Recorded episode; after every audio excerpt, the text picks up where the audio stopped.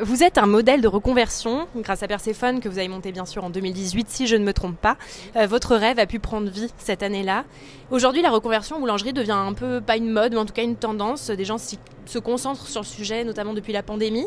On veut revenir à des métiers de main, euh, des métiers peut-être plus concrets. Euh, évidemment ça s'improvise pas du tout. Vous vous souvenez encore de votre déclic à vous?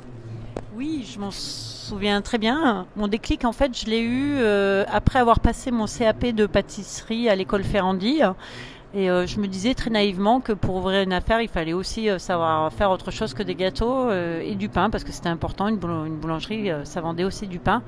Et en fait, c'est de ce constat-là que j'ai décidé de passer un CAP de, de, boulangerie. Et puis, je me suis rendu compte que j'avais plus de facilité et plus de feeling avec le pain. Voilà, donc c'est arrivé comme ça et que ça me parlait plus. C'est plus mon univers. C'est, ça a été comme une évidence. À la base, vous êtes architecte, bien sûr, dans le monde social également. Euh, c'est l'une de vos passions, j'imagine que ça l'est toujours. Est-ce que vous faites encore la, liaison entre votre ancien métier et celui que vous vous occupez maintenant? Est-ce que parfois vous travaillez même avec vos mains de la même manière, votre cerveau de la même manière? Comment vous entretenez encore votre ancienne passion? En fait, mon ancienne passion, elle a pu euh, très concrètement euh, s'exprimer dans la boulangerie puisque le local que j'ai euh, aménagé n'était pas une boulangerie initialement. Euh, et donc il a fallu euh, déposer les autorisations d'urbanisme, euh, créer tous les documents, les plans, et j'ai fait tout ça moi-même. Du coup, j'ai pas eu besoin de recourir à un professionnel. Ça, c'est pour l'aspect, on va dire, concret du métier d'architecte. Ensuite, dans tout mon parcours d'architecte, ce qui m'intéressait, c'était de créer l'urbanité. L'urbanité, c'est ce que la ville va vous offrir pour permettre le lien social.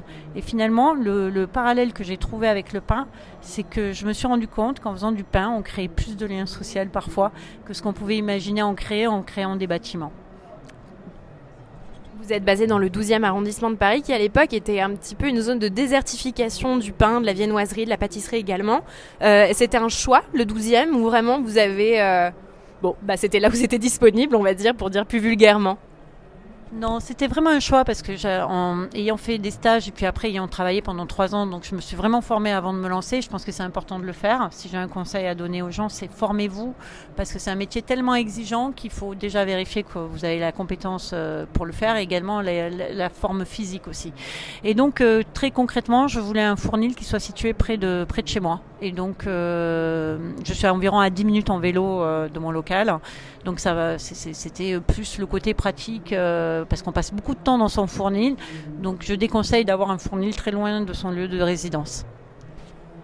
Vous êtes revenu sur l'aspect social. Le pain est effectivement euh, le, lien entre les hommes. Actuellement, on l'a vu de plus en plus. Euh, le pain est également un produit qui est inscrit dans le monde concret. On le voit avec euh, tous les problèmes géopolitiques que nous rencontrons maintenant. la flambée des matières premières, ce que le conflit, par exemple, actuellement aussi montre sur la préciosité. En tout cas, le, blé est précieux.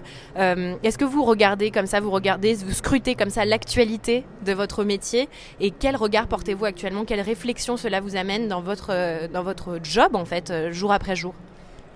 Oui, je regarde l'actualité. Je suis très attristée par tout ce qui se passe euh, en Ukraine. Mon épouse travaille en lien avec l'Ukraine et, la Russie et elle est très impactée, donc je, suis ça de très près.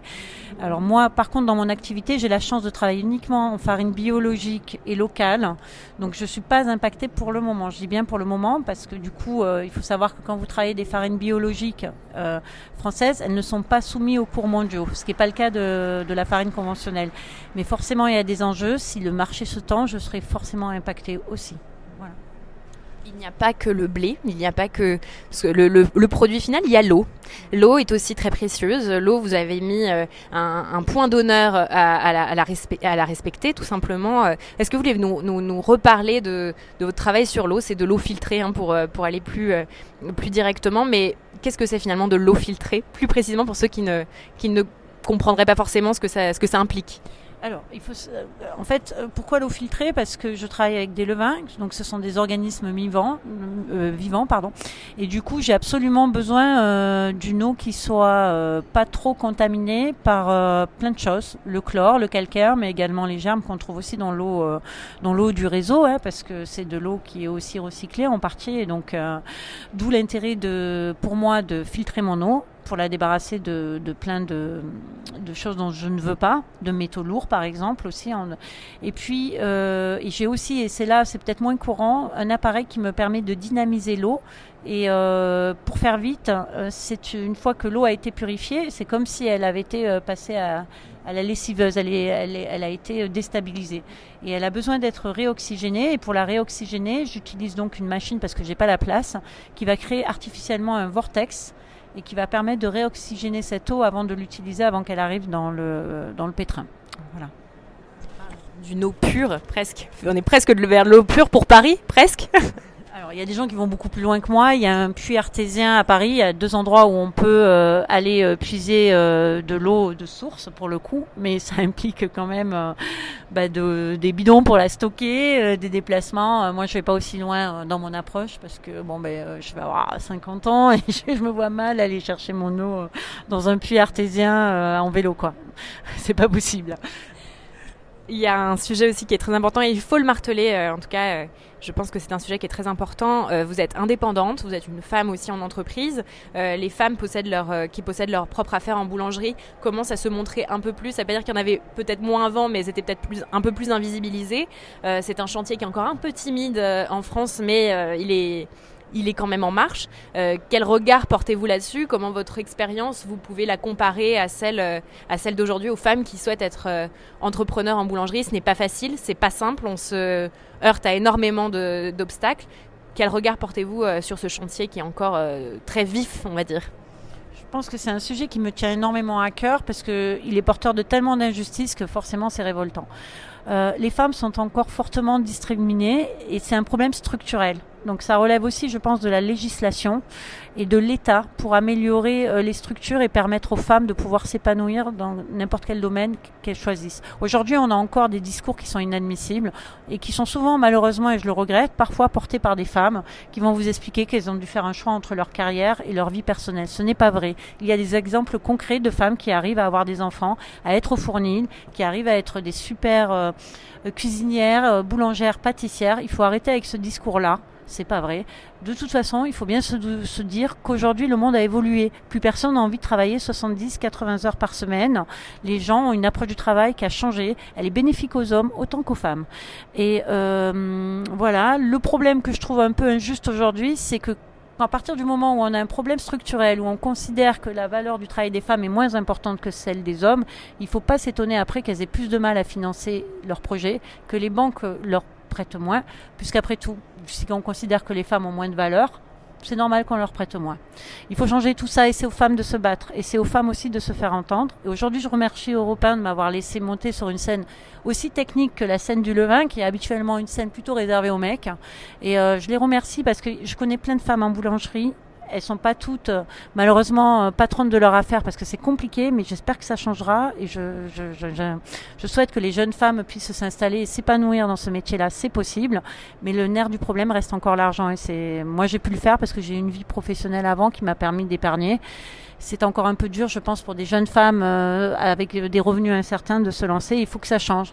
Il faut qu'on hum, puisse faire de la place à ces talents, quels qu'ils soient, qui sont issus de la diversité d'une manière générale, parce qu'il n'y a pas qu'un seul modèle de boulangerie en France. Il y a une vie euh, et il y a d'autres façons de faire du levain qu'en étant un mâle alpha. C'est possible aujourd'hui et c'est même très intéressant. Et j'ai envie que de dire que c'est la boulangerie de demain qui s'exprime. Il faut qu'on fasse de la place à tous ces talents. C'est important pour clore euh, ce sujet qui est très important, évidemment, la, place des femmes, ça, se fait également euh, lien avec le bien-être du boulanger. C'est un sujet qu'on avait énormément soulevé, en tout cas pendant Europain, euh, il y a deux ans, avant la pandémie, juste avant la pandémie. On commence aussi à aborder ce sujet. Le boulanger va mal aussi. Il y a des problèmes médicaux qui sont très forts, respiratoires. On commence à en parler, etc. Les horaires, bien évidemment. Vous, vous vous êtes fait évidemment votre propre planning, votre manière de travailler. Quel choix avez-vous fait? Alors j'ai fait des choix assez radicaux puisque j'ai choisi d'ouvrir la boulangerie uniquement 4 jours par semaine, ce qui n'était pas le cas au début. C'est-à-dire que j'ai considéré qu'à partir du moment où ma situation financière devenait meilleure, soit euh, je faisais comme tout le monde, c'est-à-dire euh, j'essayais d'avoir le plus de revenus, euh, je produisais encore plus, et je pense que c'est pas la solution que j'ai choisie. J'ai choisi au contraire de réduire les horaires d'ouverture pour offrir un plus grand confort de vie à moi-même et à mes équipes. Et euh, parce que je considère que je préfère maîtriser une échelle sur laquelle je suis sûre de la qualité de mon travail, de la qualité et du bien-être de mes collaborateurs, que plutôt de vouloir grandir à tout prix, ouvrir une, deux, trois boutiques, ça sert à quoi au final? On va être dans un engrenage ok, on fera du pognon, et c'est même pas sûr en plus, puisque les niveaux d'endettement sont tellement élevés, et puis on va proposer des conditions de travail dégradées, parce que ça devient plus difficile. Donc je préfère euh, garder mon échelle, maîtriser ma production, et essayer, quand l'argent rentre, d'améliorer les conditions de tout le monde. Mais c'est un choix très personnel.